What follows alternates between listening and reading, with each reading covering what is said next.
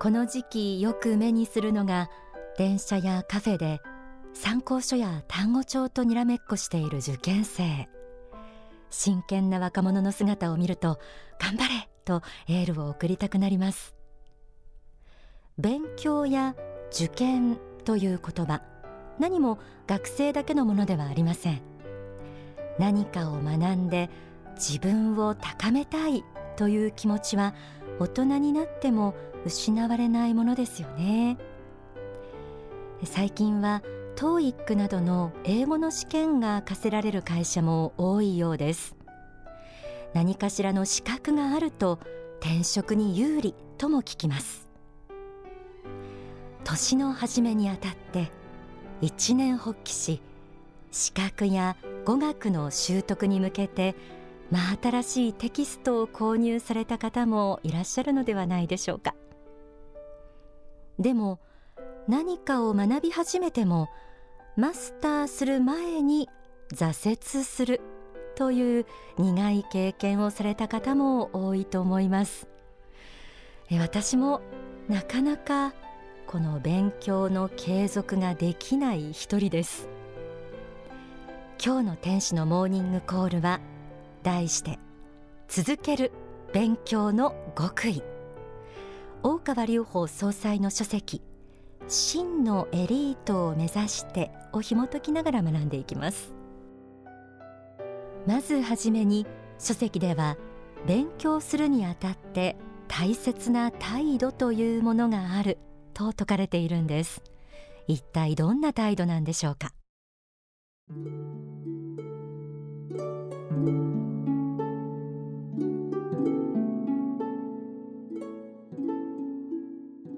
勉強する者の態度として正直であることが大切です。この正直であるとは勉強において自分の理解をごまかさないという態度のことです。ともすればいい加減な理解や生半可な理解で分かったような気持ちになりその部分を通過してしまうことがあります。あるいはよくわからないままで放置してしまうこともあります。しかしわからないことに耐え今自分はここまでは理解できているけれどもここから先は分かっていないということを正直に見極める努力が必要です。この知的正直さをきちんと持っている人の学力は伸びていきます。しかしよく理解していないにもかかわらずいい加減にごまかして勉強していくと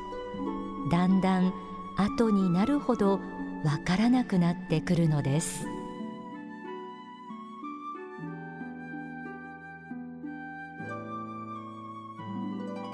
知的正直さという言葉。耳慣れないかもしれませんがぜひ心の中に深く刻んでいただきたい言葉です。勉強においては何かを理解するということよりもどこを理解していないかを把握するということの方が難しいのかもしれません。特に初めの基礎の段階をおろそかにすると応用につながる大切な知識の土台を築くことができずその上にいくら勉強を積み重ねても無意味なものになってしまいます。途中で急に難しく感じてやっぱり自分には無理やめたとなってしまうのも知的正直さが足りなかったことに原因があると言えそうです。何かを身につけ成し遂げるためにはここがどうしてもわからないという部分と徹底的に向き合うことが大きな力になるということ。たとえ亀のごとくの歩みであったとしても100%の理解を積み重ねて一歩一歩進んでいくことが勉強を継続するための大きなポイントと言えそうです。また三日坊主という言葉も勉強を続けられない人の耳には痛い言葉ですよね。でもそれは単に意志や根気が足りないということではなく勉強を始める前にちょっとした工夫をすれば解決できるかもしれません。真のエリートを目指してにはこうあります。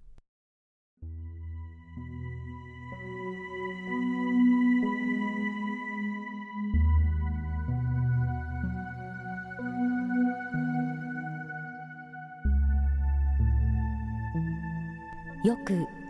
一番の無駄は本業にありと言われます。大人の場合一番の無駄は会社の仕事そのものの中にありますが学生の場合実は授業時間や夜の学習時間などの勉強時間の中に一番の無駄があるのです。時間は無限に欲しいものですが無駄な時間を無限に作っても仕方がありません。誰であっても1日24時間しか与えられていないのです。結局誰もが同じ時間を持っているのに人によって結果が違ってくるということは悪い結果が出たとしてもそれは学校や先生やテキストのせいだけではないということです。他の人と同じことを学んでいても結果がどんどん違ってくるのは時間の使い方の問題なのです。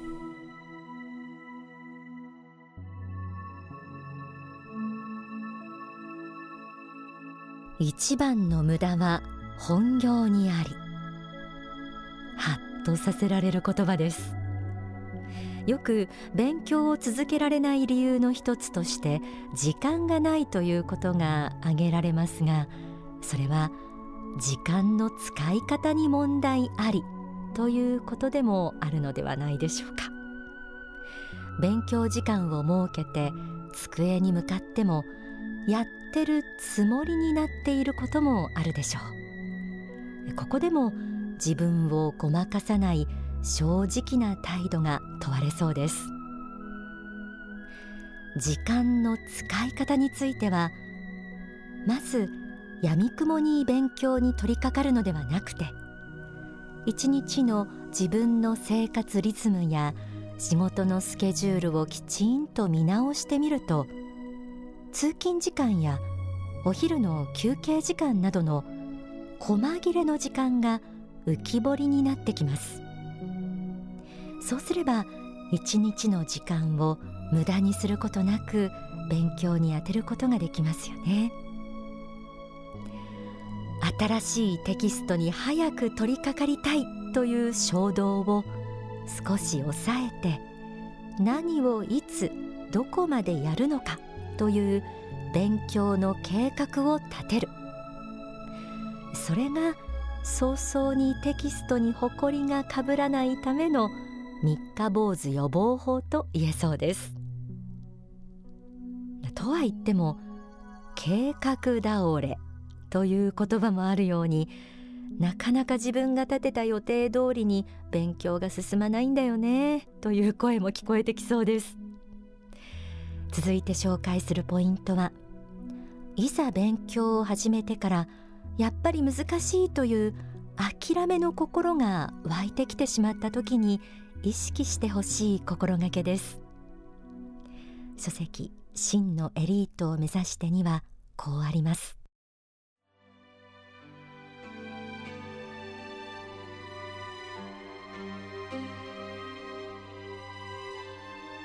やるべきことを小さく分けていくことが大事です。これを細分化の原理と言いますが要するにやるべき対象を小さく分けていくことで優しく見えてくることがあるのです。あまりに膨大なものは一度にやろうとしてもできないので小さく分割していく必要があります。対象を細分化し小分けにしてとりあえずここまでだけでもやってみようという気持ちでやってみることが大事です。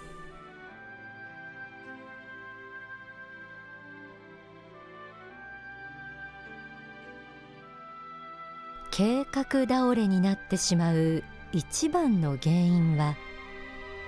勉強を続けていく中でわからない自分できない自分に向き合うのが辛くて机に向かうのが少しずつ憂鬱になってしまうことにあるのではないでしょうか。あるいは理想が高かったり自分の力を過信して勉強の計画そのものに無理がある場合もあるでしょう。ここでも知的正直さをまず大事にして背伸びせず欲張らず自分の実力をきちんと見極め少しでも難しいと感じたら理解できたところまで戻る勇気。それもまた大切なのではないでしょうか。そうしてわかる。できる。という感動を少しずつ積み重ねていけば勉強を無理なく楽しく続けられると思います。さて最後にご紹介するこの言葉が皆さんの最後までやり抜く意志を強めてくれると思います。真のエリートを目指してにはこうあります。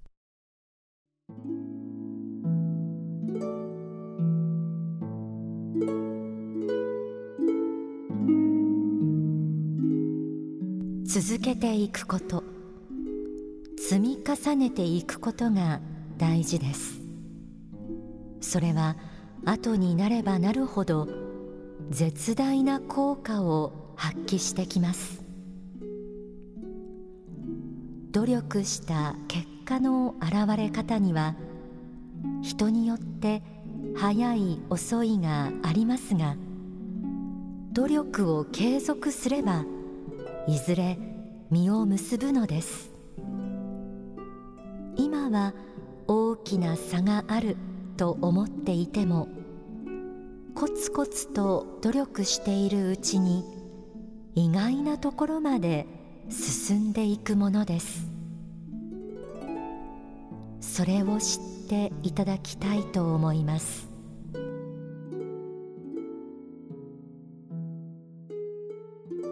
勉強を途中でやめたくなるのは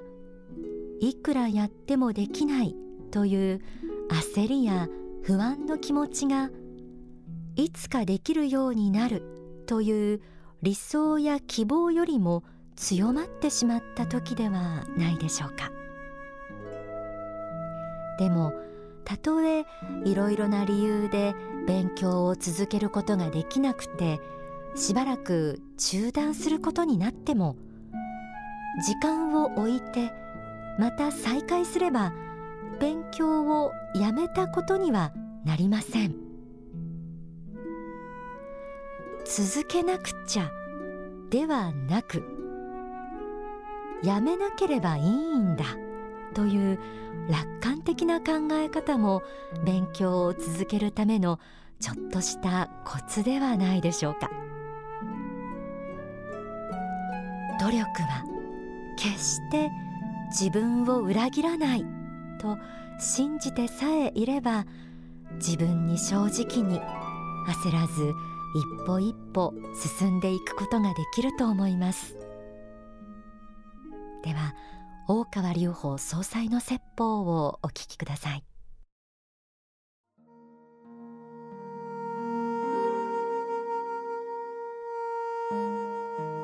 学問にも王道なし語学に天才なしと、まあ、いうことも言いましたが本当その通りですだから生まれつきの頭だとか今までの問題だとかご両親のこととかいろんなことをまあ、原因に求めないで自分の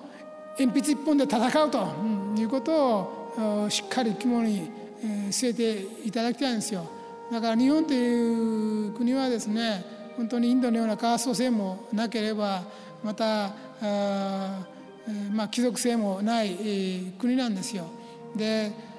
まあいろいろと世の中で頭角を表していく道はあるわけですけれども一番広く開かれているのはこの勉強の道ですね勉強の方で成功することによっていろんな職業につけるということは非常に公平に開かれています。ある意味では鉛筆一本で、えー、この世の中、えー、勝ち上がっていけるというか、え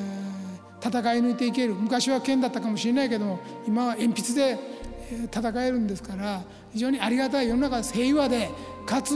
自分の努力が認められる世の中になっているんです。非常に、えありがたいことであるということを感謝、しなければなりません。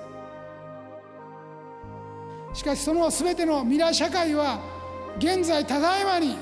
目はあるんです。現在ただいまの中に未来の目はあるんです。未来は未来に突然何かがやってくるんじゃないんです。未来に起きることはあるいは未来に自分に向かって起きてくることは自分に生じることは現在ただいまの中にもうすでに種はまかれているんです。日々種をまいて日々それを育てているんです。それが何年後何十年後に確実に実りを迎えるようになるんです。現在ただいまの皆様方がこれから今日からいかなる種をまきどのようにそれを育て水をやり大切にしていくか何を向け何に向けて育てていくかということによって未来は決まっていくもんだということを知っていただきたいと思うんです。それはそれはある意味では皆さん一人一人が人生を自分で決めれるということだし皆さん一人一人がある意味で英雄になれるということでもあるんです。